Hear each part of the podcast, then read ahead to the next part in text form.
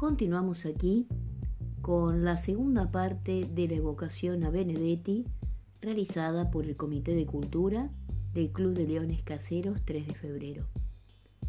Cotidiana 1. La compartiremos a continuación. La vida cotidiana es un instante, de otro instante que es la vida total del hombre, pero a su vez, ¿cuántos instantes no ha de tener ese instante del instante mayor? Cada hoja verde se mueve en el sol como si perdurar fuera su inefable destino. Cada gorrión avanza a saltos no previstos, como burlándose del tiempo y del espacio. Cada hombre se abraza a alguna mujer como si así aferrara la eternidad. En realidad, todas estas pertinacias son modestos exorcismos contra la muerte, batallas perdidas con ritmo de victoria, reos obstinados que se niegan a notificarse de su injusta condena, vivientes que se hacen los distraídos.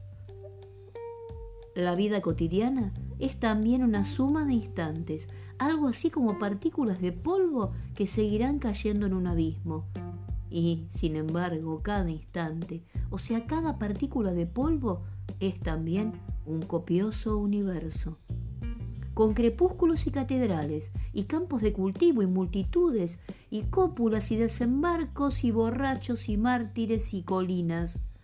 Y vale la pena cualquier sacrificio para que ese abrir y cerrar de ojos abarque por fin, en instante, universo con una mirada que no se avergüence de su reveladora, efímera, insustituible luz.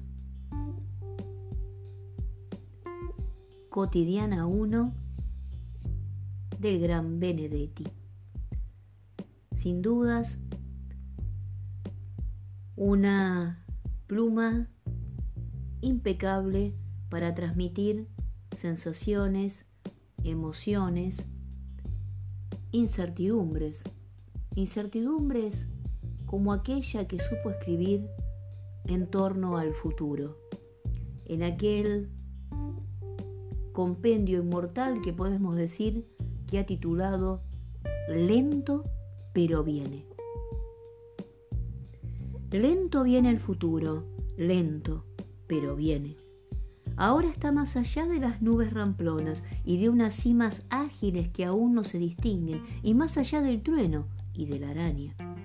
Demorándose viene, como una flor porfiada que vigilara al sol, a lo mejor por eso la vida cotidiana prepara bienvenidas, cierra saldos de usura, abre memorias vírgenes.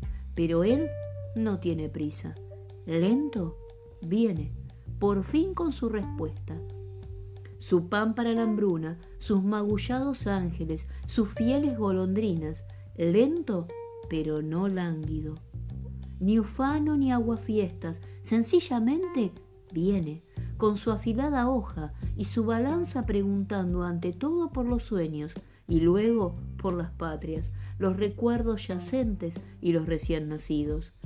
Lento viene el futuro, con sus lunas y marzos, con sus puños y ojeras y propuestas, lento y no obstante raudo como una estrella pobre sin nombre todavía. Convaleciente y lento, remordido, soberbio, modestísimo, ese experto futuro que inventamos nosotros y el azar, cada vez más nosotros y menos el azar. Lento pero viene.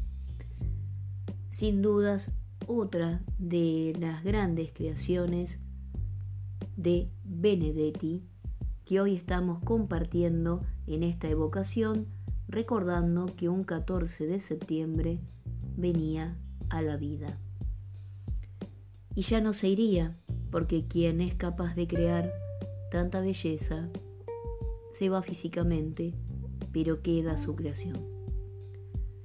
Para cerrar este momento, compartiremos Cotidiana 2.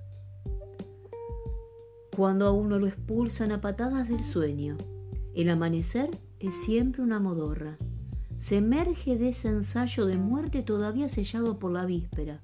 Si fue de odios, con rezagos de odio. Si fue de amor, con primicias de amor.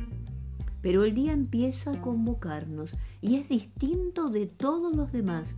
Tiene otra lluvia, otro sol, otra brisa, también otras terribles confidencias. Así empieza el diálogo, con la jornada, la discusión, el trueque de rencores y de pronto el abrazo, porque hay días repletos de soberbia, días que traen mortales enemigos y otros que son los compinches de siempre, días hermanos que nos marcan la vida.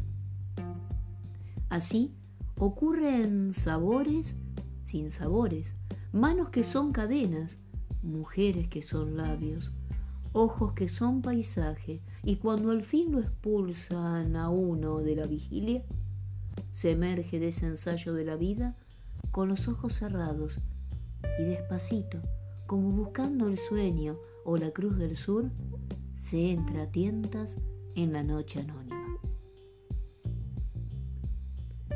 Hasta aquí compartimos nuestra evocación al gran Benedetti.